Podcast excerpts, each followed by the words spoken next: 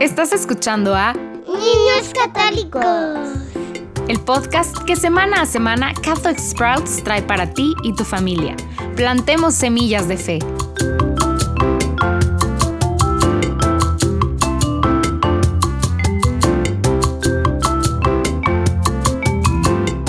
Bienvenido de nuevo a Niños Católicos. Hoy es la última entrega de nuestra exploración de Nuestra Señora de Guadalupe. Ya hemos escuchado sobre la aparición de María a Juan Diego, el milagro de las rosas y la imagen milagrosa de la tilma. La semana pasada mencionamos solo algunas de las increíbles cualidades de la tilma. Esta semana vamos a hablar sobre lo que sucedió en México después de la aparición de María. Antes de la aparición de María, muy pocos nativos de México se habían convertido a la fe católica, pero muy, muy, muy, muy pocos. Ahora, esto se debe principalmente a que los españoles entraron y no fueron muy cariñosos con los nativos. No podían olvidar los horrores que habían presenciado cuando vieron a los aztecas sacrificar a su propia gente en honor a estos dioses violentos y paganos. Y fue difícil para ellos superar eso.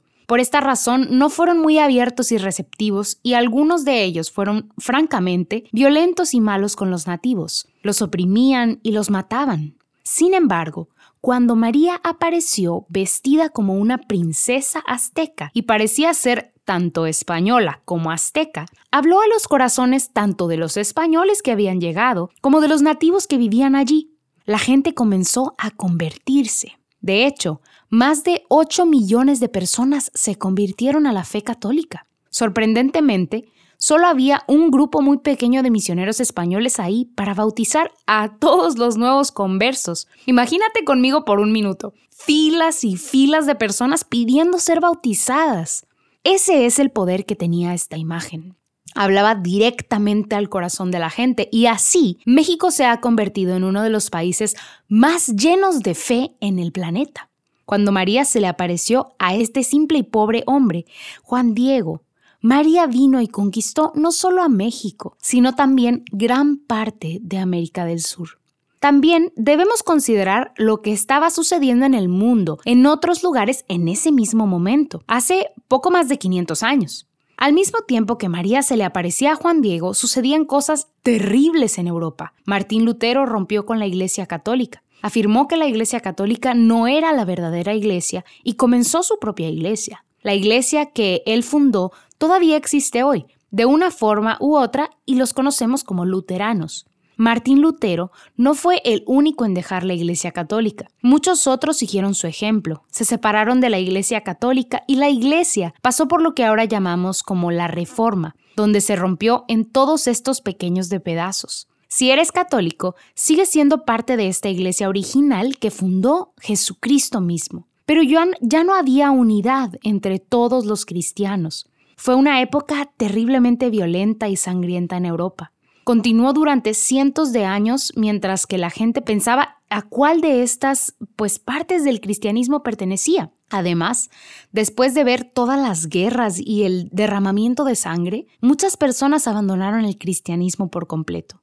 Cuando la reforma se extendió por Europa, 5 millones de personas abandonaron la fe católica y eso fue devastador.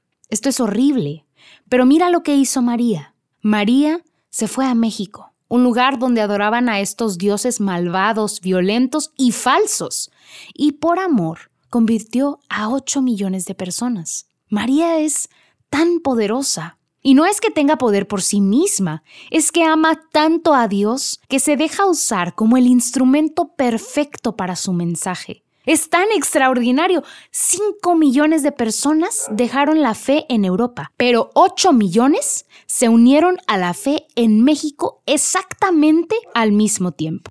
Por supuesto, es Dios mismo quien nos dio la imagen de Nuestra Señora de Guadalupe. Él tomó a María y la puso para darnos esta imagen que le habló directamente al corazón del pueblo azteca y de los misioneros españoles. Y es a través de esa mitad del mundo, México y toda Sudamérica, que cambió para siempre. María es tan poderosa y, como le dijo a Juan Diego, somos sus hijos más queridos y pequeños. Ella nos ama tanto. Ella sabe de las dificultades por las que estás pasando en este momento. Ella sabe cómo sufres con el miedo y la ansiedad, con lo que pasa en el mundo y en tu hogar. Ningún dolor es tan pequeño para que ella no lo note. Así como tu madre se preocupa profundamente por cada pequeño dolor que soportas, a ella también le importa. Ella se preocupa por nosotros tan profundamente como lo hizo con Juan Diego. Y así, amigos míos, hoy, ya que hemos hablado tanto sobre la conversión de estos 8 millones de personas que se convirtieron cuando vieron la imagen de Nuestra Señora de Guadalupe, los desafío a encontrar una vez más su camándula y rezar una decena del rosario por la conversión de alguien que amas. Piensa en tus amigos y en los miembros de tu familia. Elige a una persona que no conozca o que no confíe en Jesús tan profundamente como debería. Una persona por la que sientas que Jesús te está llamando a orar. Pídele a María que se acerque a esta persona de una manera especial, para que conozca y experimente el amor de Jesucristo.